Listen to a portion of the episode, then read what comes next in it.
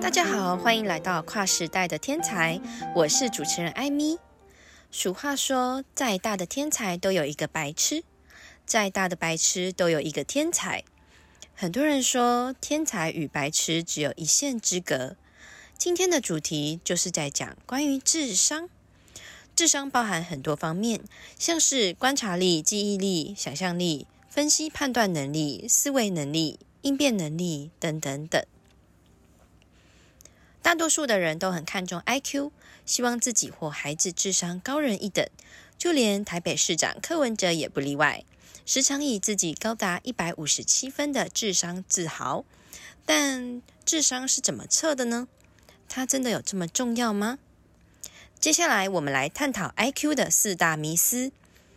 问题一：IQ 就是智力吗？智力最广泛的定义是适应生活的能力。较保守的说法是，IQ 只是智力测验的分数，不等同于智力的高低。问题二：IQ 是怎么算出来的？满分真的是一百八？目前世界上较普及且具公信力的测量工具是卫士智力测验，台湾主要也采用该测验来测量智商。这个测验主要的目的在于测量语言能力以及操作能力两大层面。问题三。IQ 一出生就固定了吗？无论是智力或者智商，都不是固定不变的。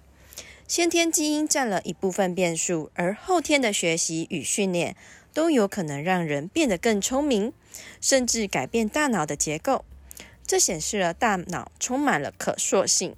问题四：IQ 高就保证未来一定会成功吗？其实，IQ 分数所代表的只不过是孩子在未来学业上表现好的几率而已。然而，有太多的能力都是智力测验所看不到，但在工作中极为重要的部分。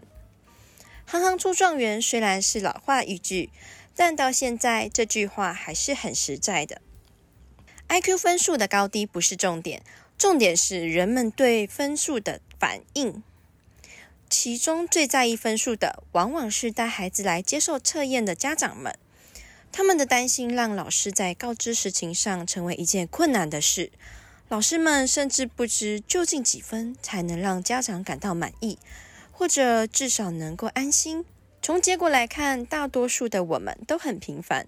当然是说我们不像周杰伦或林书豪之类的。而接受这单纯的事实，其实就能快乐许多。但世界上很少有比自我接纳更困难的事情。这个课题至今仍然是我们需要去学习，或者说是人生修行的一个方向。今天的故事是以老师的视角来看待资源班的学生。我有访问过一位老师，他在教书的时候去教资源班小朋友，有发现他们其实连数学的部分，老师在教他们一加一等于二。二加三等于五，就要教四十五分钟一节课。然而教完后，他还是算不出来，甚至有一些小朋友天生智力真的是有状况的。如果说后天要怎么调整，其实，在一般的教育里面，就是把他们放到资源班来教。资源班就是你要特别教育他，可是其实你讲特教，坦白来说，能够让他们学到的东西还是有限。但是这位老师曾经有遇过一种被医生判定是自闭症的小朋友，他也是被学校分配进入资源班里面。但他来老师这边上美语补习班后，老师有发现他是这一整个班里面英语发音讲的最标准的，而且他是听一遍就会念。虽然他在学校里面是资源班学生，可是当他的某一个专长被开发的时候，他还是有自己优秀的地方。孩子其实不需要被 IQ 分数受限，但是你要懂得去开发到他专长厉害的那一个区块，他是会自然而然就学会的。所以，当我们遇到智力和智商不够高的人时，我们需要不断的去发掘他的天才在哪一个区块，然后从那个区块给他鼓励，让他从中得到自信心。他自然而然会越来越精进自己。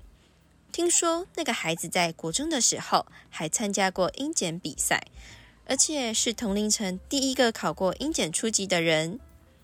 其实英检是要考笔试跟听力测验的。一般来说，笔试题目比较简单，因为那个内容是大家自学就会的。可是口说的部分就比较困难，因为口说我们没有说英语的那种环境。但那个小朋友他口说的分数就特别的高，因为他特别喜欢听跟说。